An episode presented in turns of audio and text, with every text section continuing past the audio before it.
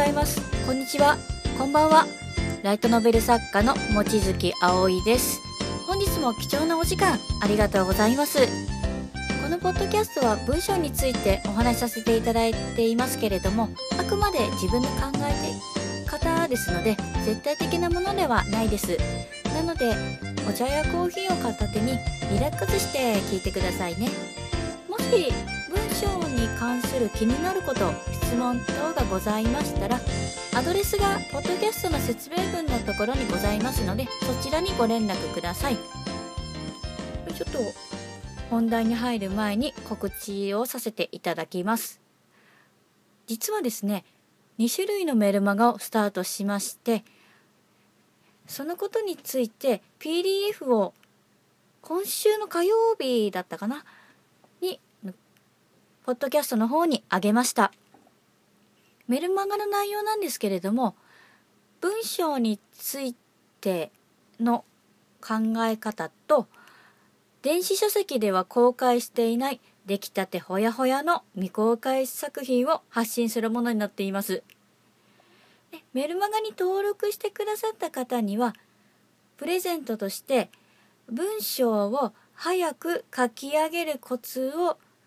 お渡ししておりますので是非ご登録ください。で方法なんですけれども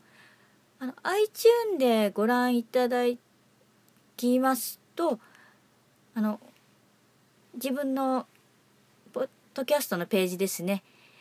左側に購読するというボタンがございます。iPhone の場合でしたら右側に購読というボタンがありますね。そこをポチッと押していただいて登録をしていただいてダウンロードしてください。ちなみに購読といってもお金は一切かかりませんのでご安心くださいね。では本題に入っていきたいと思います。本日もいただいた質問に答えていきますね。で一つ目はですねうん先生はラノベを読まれますか？です。うーん、まあ、正直言うのちょっと迷うのですがまあいっか。実は今は読んでいません。作家を目指す前はちょっとたくさん読んでいたんですけれども、まあ、理由としては前回お伝えさせていただいた内容とかぶりますけれども人間を勉強するために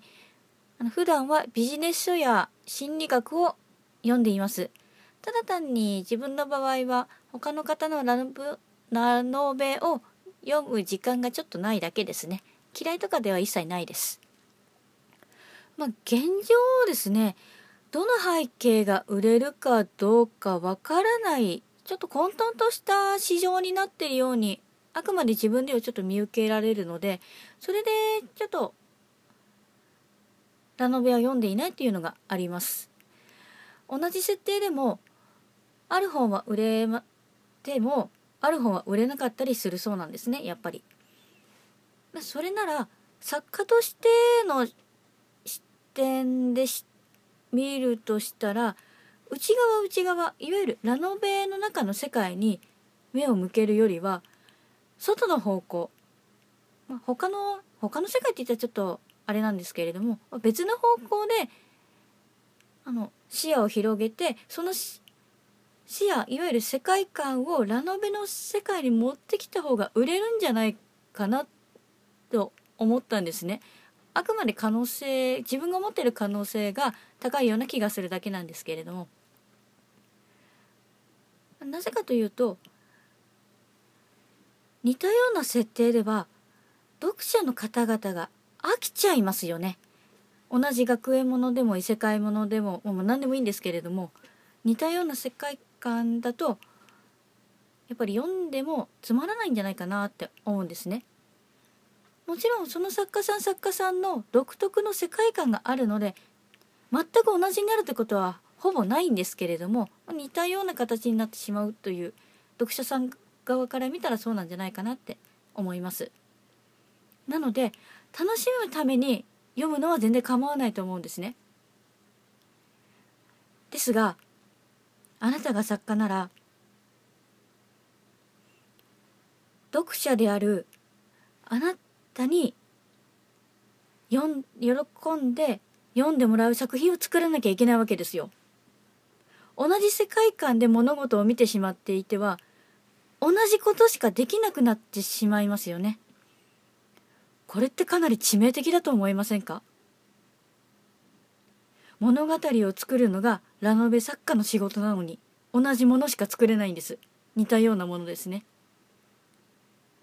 だからこそあえて違うことを自分はしてますし経験する必要があると思っています。同じ日常がつまらなく感じてしまうように同じことが続けばどんなに素晴らしい生活でも人間ってやっぱり飽きてしまう生き物だと思いますから。では2つ目の質問に行きますね。プロとアマの違いは何でしょうか？ですかちょっとこれは難しいかな、まあ、結論を先にお伝えするとものすごく大まかに見てお金をもらっているかいないかだと思います。いわゆる印税ですね。自分をの作品を読んでくださっているあなたはもしかしたらお気づきかもしれないんですけれども私はあの出版社さんを通して出しているわけでは実はないんですね。完全に自費出自費出版です。自分で電子書籍を出しています。なので出版社さんを通していないという点だけ見たらアマチュアだとは思いますけれども、まあ、読者さんから報酬いわゆる印税ですね、まあ、もらっているので自分ではプロだと思っています。まあ今はちょっと時代が変わってきていますので心持ちで決めていただいた方がいいんじゃないかなっていうふうに感じますね今だと。もちろんちょっと前だと編集者さんと読者さんを求めているものをうまくこすり合わせて作品を作り続けていく力が一番必要だったんじゃないかなって思いますね。もちろんそれ作品を作り続けていく力というのは今も絶対必要なんですけれども、まあ、プロもアマもそれぞれメリットデメリットがありますよね。まあ、アマチュアの場合ですと何も制約もなく好きなことが書けますしプロは印税が発生するというメリットがありますし金銭的なものですね逆にデメリットもありますよね